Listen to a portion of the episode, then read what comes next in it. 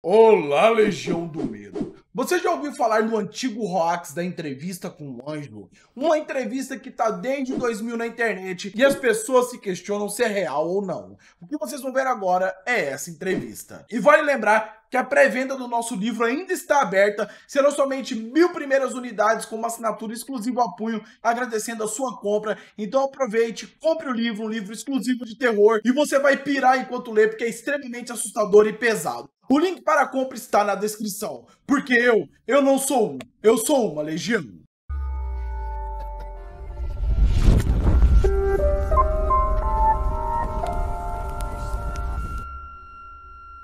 Essa é uma informação que ronda a internet há mais de 20 anos.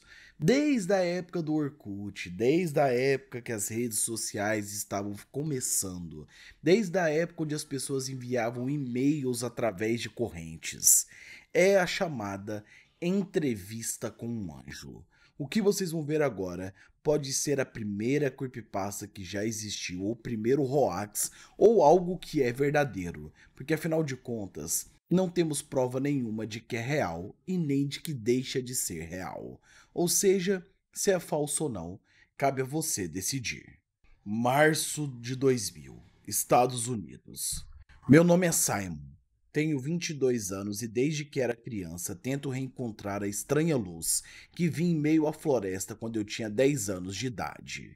Eu procurei durante muitos anos, desde os meus 14 anos de idade, e eu consegui encontrar o que eu tanto buscava.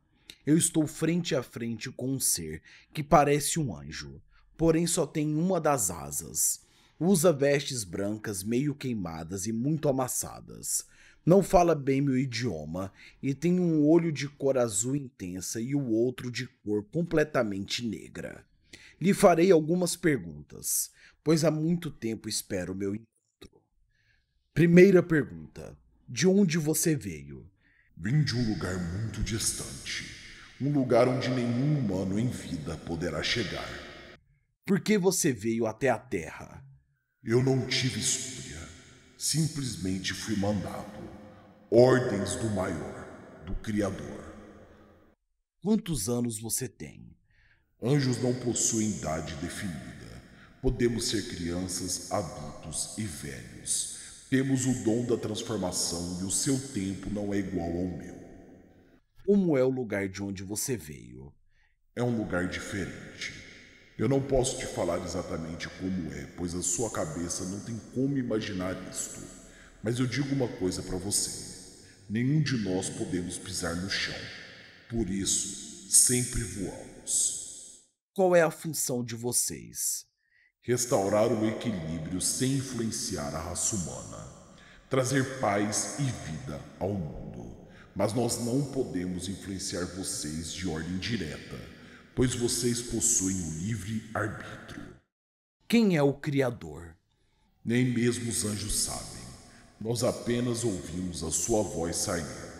Nós não sabemos da verdade nem a sua aparência. O que é a torre que tanto comentam? É onde ele vive. Nenhum anjo pode entrar naquele local. Existe vida em outros planetas? Existe. Para cada universo existente, há um Criador. E para cada Criador, há um universo e uma raça. Vocês o chamam de alienígenas ou extraterrestres. Afinal, por que ele te mandou vir até esse mundo? Porque um dia eu tentei entrar em sua fortaleza e ver a sua face. E o que você viu? Eu não ouvi, eu apenas escutei. Escutei uma música. Mas que música é essa? O que tem de errado nisso? Eles estavam ensaiando a música da destruição com as trombetas do apocalipse. Esse é um dos e-mails mais antigos que existem na internet. Um dos primeiros hoax ou creepypastas. Se é real ou não, Cabe a você decidir. Se você viu o vídeo até aqui, escreva as trombetas do apocalipse que eu vou deixar aquele coraçãozinho. Tenha uma ótima noite, minhas crianças.